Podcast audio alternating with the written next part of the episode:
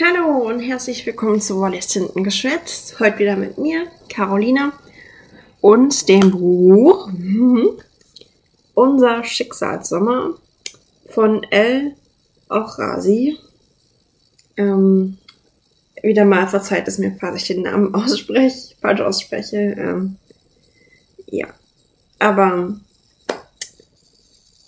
ihr habt jetzt erstmal gehört und ähm, wir widmen uns auch direkt mal dem Buch heute und kommen dann später zurück zur Autorin. Genau. Ich habe erstmal heute den Klappentext für euch. Ähm, einfach zum Reinfinden, weil es halt doch sehr drastisch dann bald starten wird. Und ähm, ich gebe dann auch so eine kleine Warnung quasi noch raus vorher, aber erstmal zum Klappentext.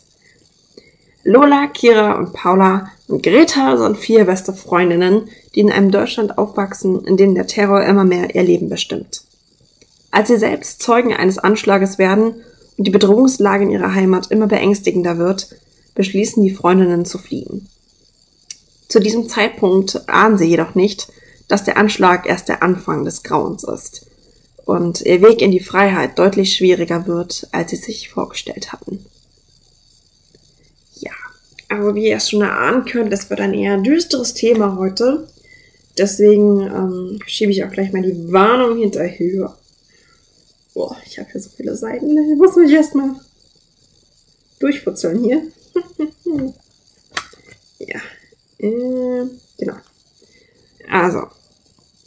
Dieses Buch enthält halt explizite Gewaltdarstellungen und thematisiert sexuelle Gewalt und deren Folgen sowie die Themen Flucht, Tod und psychische Erkrankungen, zum Beispiel posttraumatische Belastungsstörungen. Also nur halt, damit ihr Bescheid wisst, wenn ich dann die Leseprobe vorlese und die wird schon etwas dramatisch sein, ähm, dass ihr euch da nicht, also halt als Warnung einfach. Also wer jetzt weiß, okay, nein, er möchte sowas nicht anhören, der muss es leider an dieser Stelle aussetzen und ähm, dann später wieder weiter hören oder warte Leute, ich überlege gerade, wir machen es am besten anders. Ich komme erst zur Autorin für alle, die das noch mithören wollen und ähm, dann machen wir zum Schluss wie immer die Leseprobe. Ja, ich denke, so ist es besser. Ich hab's, sorry für den unüberlegten Ausbruch heute. Ähm, ja, okay. Wir kommen erst zur Autorin. Habe ich mir gerade anders überlegt. Ja. Und zu den allgemeinen Fakten zum Buch. ja, genau. Und keine Sorge, die sind eher harmlos. die Fakten zur Autorin. Okay. Also ihren ersten Job hatte die Autorin mit äh, fünf Jahren. Sie ist als Osterhase verkleidet durch das Einkaufszentrum gelaufen und hat an Kinder Schokolade verteilt. Und ihr Lohn sozusagen war ein Plüschhase. Interesting. Ähm, außerdem liebt sie es, verschiedene Sportarten auszuprobieren und hatte schon folgende Kurse besucht. Achtung, ihr werdet jetzt zugespammt. Äh, Boxen, Eiskunstlauf, Fechten, Fußball, Ballett, Videodance, Surfen, Hockey, orientalischer Tanz. Okay, das ist wirklich interessant. Ähm, Skifahren, Irish Dancing, Taekwondo, Schwimmen, Stand-Up-Paddling und trotz allem, wir haben es geschafft, Leute, ähm, trotz allem ist ihre Arm-Bein-Koordination ähm, noch nicht so auf der Höhe, hat sie gemeint. Also sie lässt noch zu wünschen übrig, um es in ihren Worten zu sagen. Ähm, ja, das, ja, kann ich zumindest, was mich angeht, bestätigen. Also ich habe auch keine Koordination. Aber egal. Trotz allem, ihr habt jetzt sehr viele Sport angehört. Das eine oder andere würde ich wahrscheinlich was sagen. Ähm, das andere oder so vielleicht auch nicht. Ähm, aber zur Herzenssportart sagte sie, ist Badminton auf jeden Fall ihr Fall. Das hat sie 13 Jahre aktiv gespielt und sie freut sich schon, wenn jetzt das mit Corona dann irgendwann vorbei ist, dass sie dann wieder mal ein Match machen kann und ja, kann ich nachvollziehen. Ich mag auch Badminton sehr gerne. Tatsächlich und mache das auch gerne. Ich, ich bin nicht gut drin. Ganz so gar nicht, Leute, aber ich finde, es kommt auch immer beim Sport auf den Spaß drauf an und ähm, ja. Finde ich cool, ja. Freue ich mich für sie, wenn sie dann wieder spielen kann, sozusagen. Ja. Ähm, weitere Fun Facts. Ähm, die, sie hält sehr einschläfernde Vorträge. Ähm, zu Uni-Zeiten ist äh, während eines Vortrages ein Professor eingeschlafen und hat sogar angefangen zu schnarchen. Ja, das muss man auch erstmal schaffen, würde ich sagen. Und zwei Jahre später hatte sie die Ehre, einen Vortrag vor einem ranghohen Politiker über ihr Praktikum in England zu halten. Doch auch der schlief ein. Ja. Sie sagt selbst, ihr Talent ist wohl eher das geschriebene als das gesprochene Wort, obwohl sie Vorträge inzwischen sehr gerne hält und ähm, ja, sie hat mein vollstes Mitgefühl. Das ist ja echt, also da kommt man sich bestimmt irgendwie doof vor, wenn dann die Hälfte davon einschläft. Also ich meine, wenn das Gleichaltrige tun, das ist noch so eine Sache. Aber wenn es dann schon der Professor tut oder der Politiker, das ist dann schon was anderes. Oh je, da tut's mir ein bisschen leid. Aber naja. Der Mensch hat viele Talente. Ja. Genau. Ähm, außerdem arbeitet sie ehrenamtlich als Euro Apprentice. Okay. Ähm, das ist ähm, eine Gruppe von Leuten, die Azubis motivieren wollen, auch ins Ausland zu gehen und äh, dort ein Praktikum zu machen. Und dieses kann nämlich durch einen Erasmus Plus Stipendium finanziert werden und das kann halt jeder Azubi erhalten. Und ähm, sie wollen halt diese Azubis besonders dazu motivieren, weil viele Azubis tatsächlich wissen nicht von diesem Programm und nutzen es noch weniger und sie findet das wirklich schade, weil sie hat ja selbst äh, ein Praktikum gemacht ähm, in England in einer Kunstgalerie und deswegen kann sie es halt auch nur jedem empfehlen und ähm, ich finde auch, es klingt wahnsinnig interessant und ähm, ich glaube, es kommt auch auf die entsprechenden Sprachkenntnisse an. Klar, man lernt auch vieles, wenn man dort ist, aber ein bisschen auch Sprach und Talent und zum einen finde ich auch, dass ähm, dir das entsprechende Interesse natürlich auch für das Land da sein sollte, weil ja, also ich denke mal, dann ist das wirklich eine gute Sache. Deswegen, ja. Bei mir sind diese Sprachkenntnisse nicht vorhanden, deswegen kam für mich sowas gar nicht erst in Frage zum einen ist es schade, weil ich interessiere mich schon für die an Länderchen so, die es so gibt. Ne? und ähm, nee, also das wäre bestimmt schon mega interessant gewesen. Auch eine super Erfahrung, keine Frage. Und ähm, ja, aber mir fehlt wirklich die Sprachbegabung dazu, dass, ja. Also wie gesagt, ich bin sicher, man lernt auch noch einiges äh, dabei. Also das sollte einen wahrscheinlich nicht davon abhalten, sagen wir es so, aber ähm, mich persönlich hält das von ab, weil ich dann einfach zu unsicher wäre, glaube ich, da hinzugehen und so. Aber wie gesagt, ist nicht jenseits, aber ich finde es auf jeden Fall cool, dass es da die Gruppe gibt, die die Leute extra nochmal darauf hinweist, dass sie die Möglichkeit haben, das zu machen. Weil wie sie halt schreibt, ich glaube wirklich, die wenigsten wissen davon und ähm, ja, deswegen finde ich das cool, ja. so, nächster Fun Fact. Ähm, sie war noch nie in ihrem Leben betrunken. Ja, das unterschreibe ich. also ich auch nicht. Ich war noch nie betrunken. Also so richtig, jedenfalls. Ähm, es hat bei ihr auch keine religiösen oder gesundheitlichen Hintergründe, sondern es schmeckt ihr halt einfach nicht. Ich glaube, das ist bei vielen der Grund. Ja, denke ich. Ja, bei mir schmeckt es auch nicht. ähm, sie hat einen tollen äh, Vergleich dafür gefunden. Also hört mal gut zu. Stellt euch vor, ihr tunkt Rosenkohl in Erdbeerjoghurt-Schokolade und dippt es dann in Wasabi. Dann habt ihr in etwa den Ekelfaktor, den Alkohol für sie hat. Ja. Das finde ich so toll formuliert, deswegen muss ich das gerade so vorlesen, aber es ist, äh, ich finde den Vergleich so toll. Ja.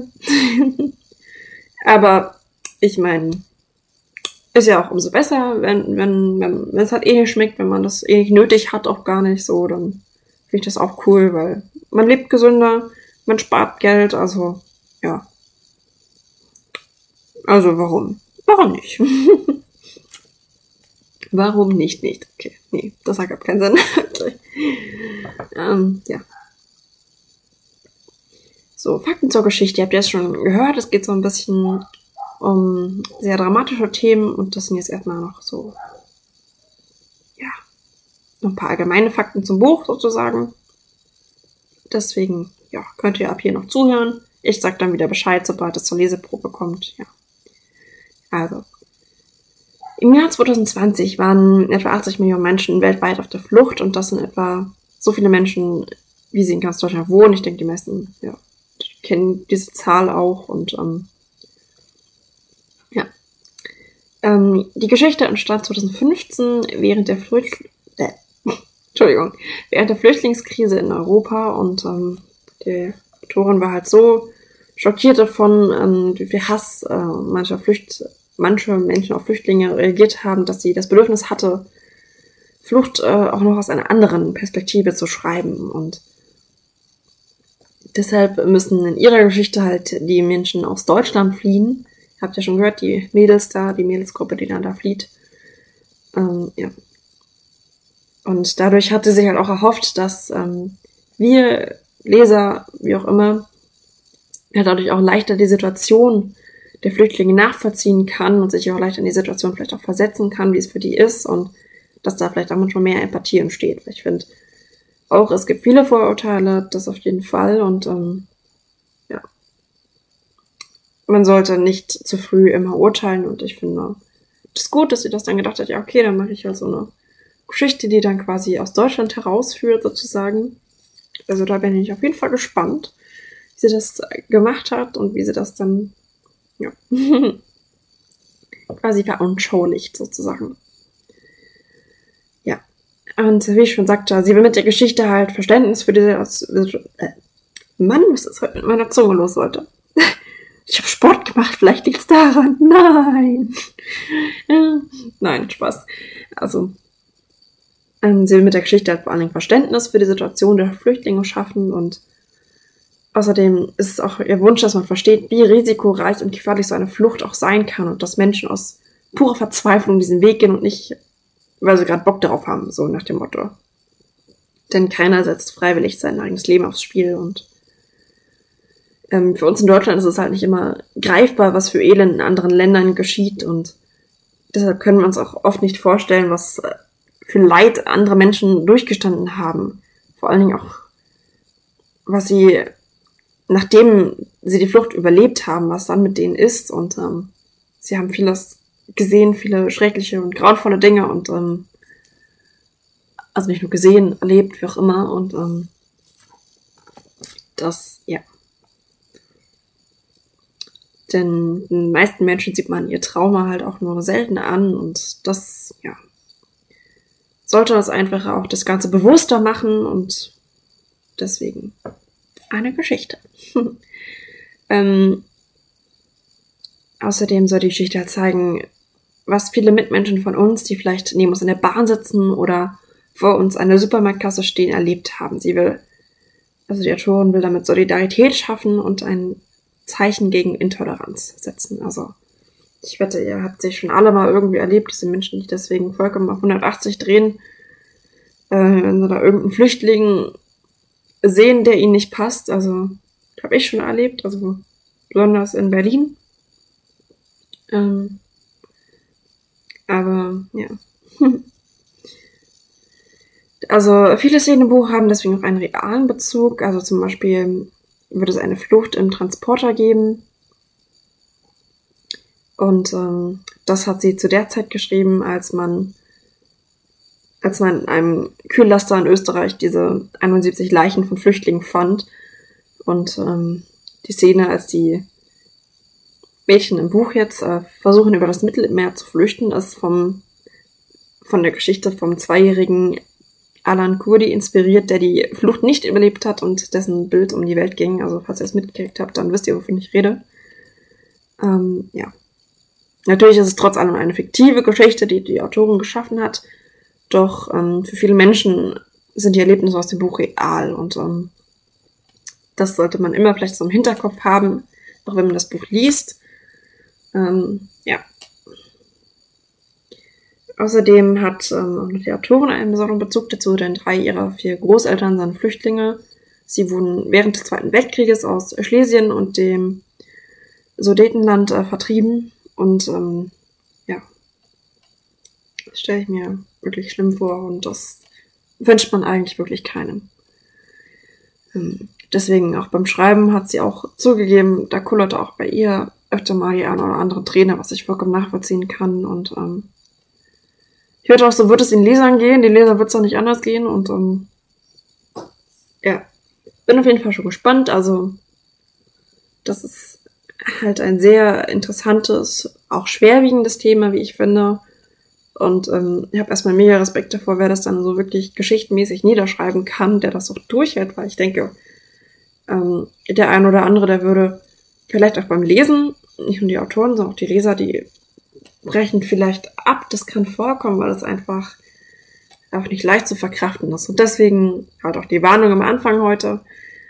Und ähm, wir starten jetzt trotzdem mit der Szene, mit der Leseprobe, also für alle, die das jetzt nicht äh, weiter anhören möchten, was ich vollkommen nachvollziehen kann, wenn es denen zu viel ist oder vielleicht sogar Erfahrungen damit gemacht haben, alles gut. Ähm, ihr habt jetzt ab hier quasi den Cut und für die, die weiterhören wollen, die hören jetzt einfach weiter die Leseprobe.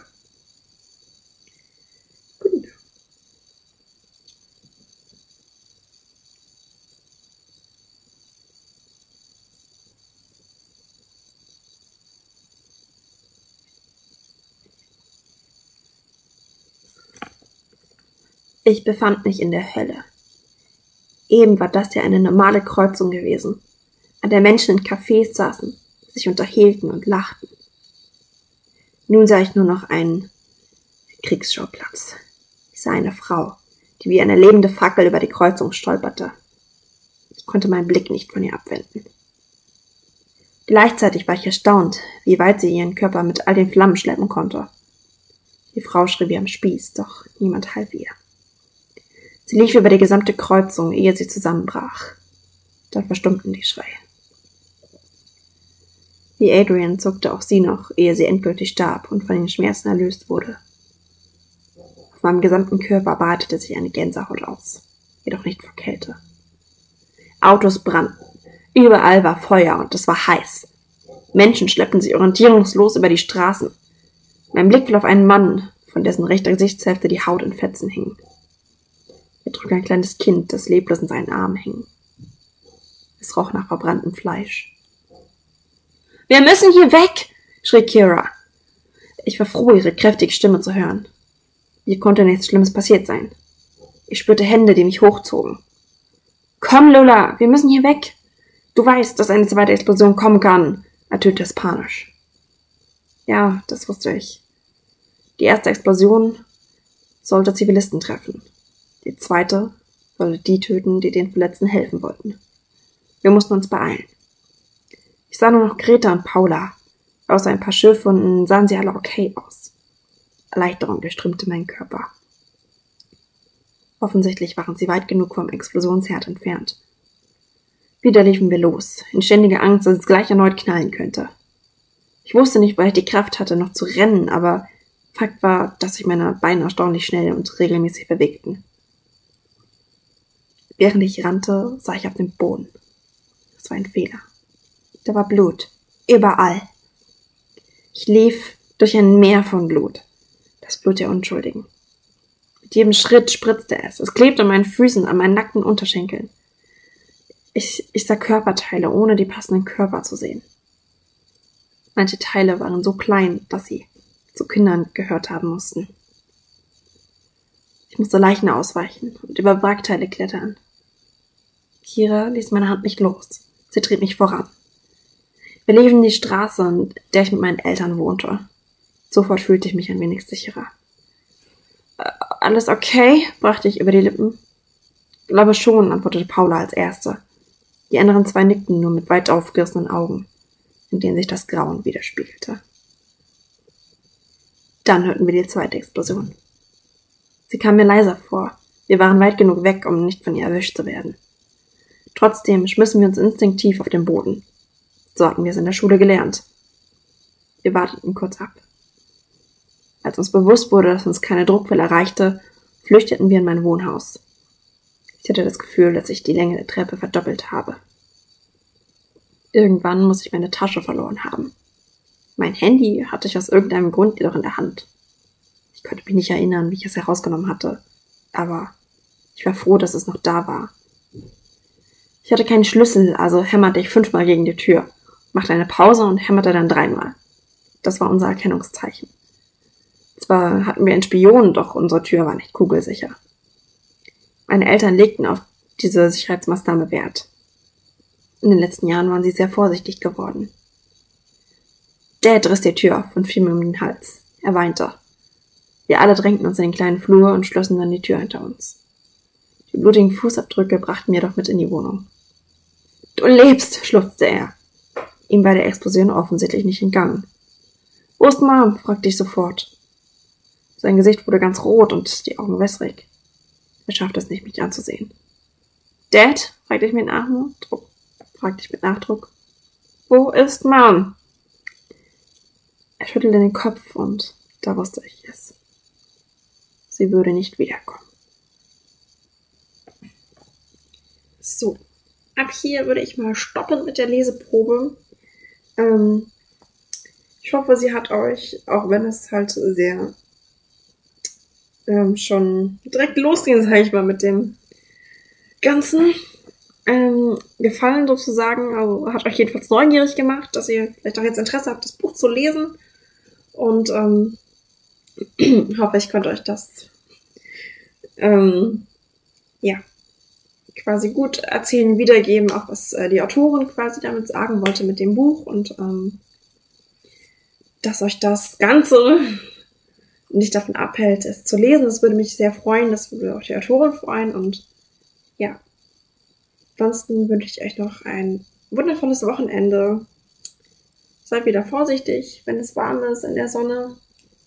Ich weiß, ich, ich bin etwas bemuttert, aber ja, einfach zur Sicherheit. Ich kenne noch meine Buchmenschen.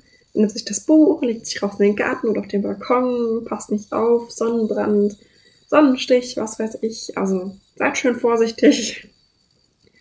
Und ja, genießt das Wetter. Tschüssi!